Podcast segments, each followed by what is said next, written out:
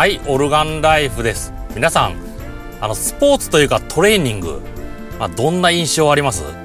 あの、体に痛みを与えた方がいいとか、あと、ウェイトトレーニングとかだと、調整を重たくしちゃう。ガンガンに重たくしてしまう。まあ、そんな人が多いのかなと思いますね。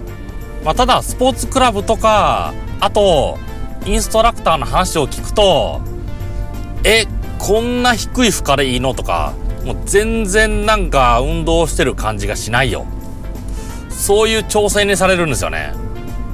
あの、これ、実際は正しいです。当然資格を持ったインストラクターが、そのように調整してくれるわけだから、正しいに決まってる。でもトレーニングする人たち、そういう人はなんか満足感がない。それって、こうトレーニングに対して、苦しまなければトレーニングじゃないみたいな。そんなところがあるんですよね。あ、そうだ、私自転車乗ってた時、なんだかな、あの、持久力を上げる方法として、もう心拍数を上げちゃいかん。これ以上上げちゃいけない。そういう運動をしてくれってことだったんですよね。ちこれ、トライアスロンで優勝した人の理論みたいなんですよね。トライアスロンって言ったら、過酷なスポーツじゃないですか。それを教える人の持久力の強化方法が、これ本当大丈夫なのっていうぐらいの、この軽い負荷。心拍数これ以上上げるな。これで有酸素トレーニングしていくんですよね。1時間ぐらいか。まあ、実際私これで、あの自転車で登れなかった峠、1年ぐらいでなんとか登れるようになったんですよね。だから科学的なトレーニング。楽と言ったらおかしいですけど、そんなに苦痛は与えない。そういうところだと思うんですよね。持久力だったら、否定された心拍数以上に上げずに1時間運動する。そしてウェイトトレーニングだったら、まあ、普通な人だったら20回で限界来るぐらいの重量にする。それらしいんですよね。そうすると、生活を豊かにする。ちょっと人よりパフォーマンスが高くなるかな。そのぐらいまで身体能力を高めることができるんですよね。ただなんか周りは間違ってるんですよね。とにかく苦しければいいみたいな。もう限界のウェイトを持ち上げるみたいな。まあそれによって何が起こるか。体壊すだけなんですよね。それなんでそういうことが起こるのか。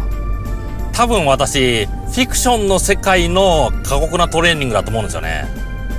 なんか漫画とかのトレーニング施設、英才教育みたいな感じでベルトコンベヤーが回ってて、落ちると死ぬみたいな、そんな仕掛けがある。ウェイトが下がると、なんか刃物が突き刺さるみたいな。他にも筋力を強化するようなバネがついたスーツとかね、大リーガー養成ギブスだったかな。そんなものを見れば、トレーニングといったら過酷にやらないといけないだろうみたいな。そうなっちゃうと思うんですよね。まあ、ただあれはフィクションの世界ですから。そりゃフィクションの世界、すごくキャッチーなことを見ては何これっていう、そういうことやらないと面白くないですからね。ただそれ、漫画の中の世界ですよ。私たちの子供の時、大人たちが言ってましたね。漫画の見過ぎだみたいな。だから、オーバートレーニング。それって、漫画の見過ぎなのかな。まあ、あと他にもあるな、あの、トレーニングじゃないけど、重たいもの持つ時って大体の会社、今、一人で持つなって言われてるんですよね。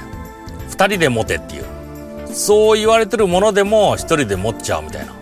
それなんか一人で持ってた方がヒーローになれるみたいな。そんなところがある。ただこれも昔の会社で言われたな。一人で重たいものを持ち上げることに対して評価しないって。それで怪我したらバカだって。そういう風に言った人がいましたね。これが正解だなってね。重たいもの持ち上げて体壊しても何もいいことないんですよね。ヒーローにはなれないんですよね。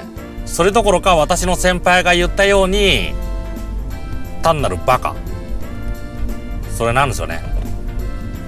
だからトレーニング。適切な負荷で行ってください。